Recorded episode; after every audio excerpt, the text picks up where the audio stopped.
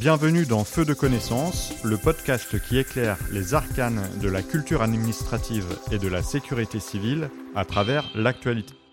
Alors que le Comité européen des droits sociaux a considéré le 14 février que la France ne respectait pas la charte sociale de l'Union européenne et que les sapeurs-pompiers volontaires devaient être considérés comme des travailleurs, Feu de connaissance consacre une série de trois épisodes sur ce sujet. Le premier épisode reviendra sur l'arrêt Matsac. Le second épisode aura pour objectif de synthétiser les points les plus importants de la directive européenne du temps de travail.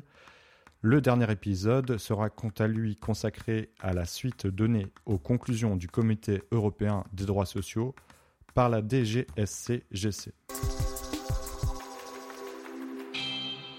Avant 2018, la jurisprudence de la Cour de justice de l'Union européenne considérait que les périodes de garde sur le lieu de travail constituaient du temps de travail, tandis que les périodes de garde en dehors du lieu de travail, aussi qualifiées d'astreinte, n'en étaient pas.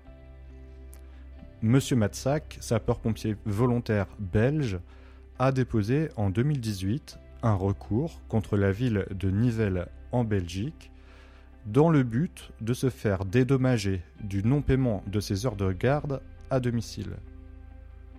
Devant se situer à proximité de la caserne et dans un état de disponibilité immédiate, il considère que ces heures de garde sont assimilables à du temps de travail et doivent être rémunérées en conséquence. Par son arrêt Matsac du 21 février 2018, la Cour de justice de l'Union européenne va considérer que le temps de garde qu'un travailleur passe à domicile avec l'obligation de répondre aux appels de son employeur dans un délai de 8 minutes restreint très significativement les possibilités d'avoir d'autres activités et doit donc être considéré comme du temps de travail. La Cour avait rappelé que la directive concernant certains aspects de l'aménagement du temps de travail devait s'appliquer également aux activités des sapeurs-pompiers. Elle a également rappelé que la qualification de sapeur-pompier volontaire en droit national est sans effet sur la qualification de travailleur au sens du droit de l'Union européenne et que M. Matsak devait être qualifié de travailleur dans la mesure où ce dernier a été intégré dans un service d'incendie au sein duquel il a exercé certaines activités réelles et effectives sous la direction d'une autre personne et pour lesquelles il a été rémunéré.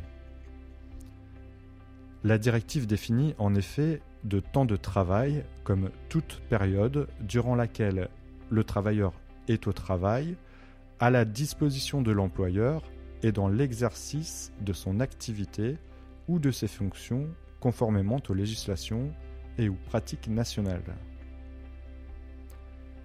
Deux arrêts ont ensuite été rendus par la Cour de justice de l'Union européenne en 2021. Le premier pour un pompier allemand de garde à domicile de nuit et les week-ends.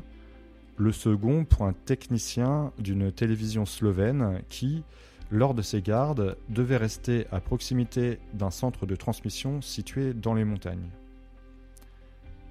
La Cour avait alors précisé que la notion de temps de travail vise également le régime d'astreinte lorsque les contraintes imposées aux travailleurs affectent la faculté de gérer librement le temps pendant lequel ces services ne sont pas sollicités et de consacrer ce temps à ses propres intérêts.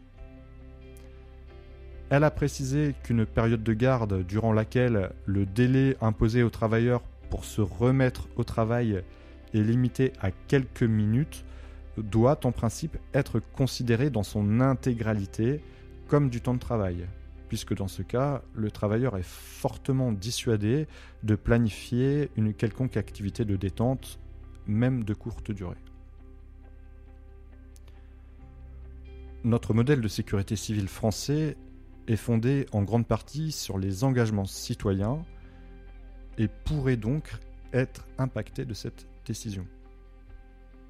La qualification d'astreinte en temps de travail conduirait à ce que le temps de garde s'additionne aux heures déjà travaillées par les sapeurs-pompiers volontaires qui sont par ailleurs salariés, Nous pouvons donc nous poser plusieurs questions à ce sujet.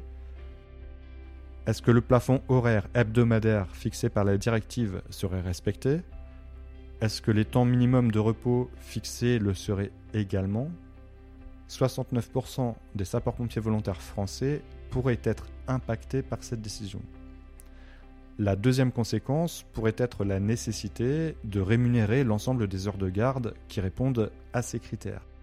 Enfin, la qualification de travailleur donnée aux sapeurs-pompiers volontaires en droit de l'Union européenne influe sur la qualification parfois floue qu'il aurait donnée en droit national. Alors que le Code de la sécurité intérieure définit le volontariat comme un propre régime en soi, le Conseil d'État a déjà par le passé qualifié certains sapeurs-pompiers volontaires d'agents publics contractuels à temps partiel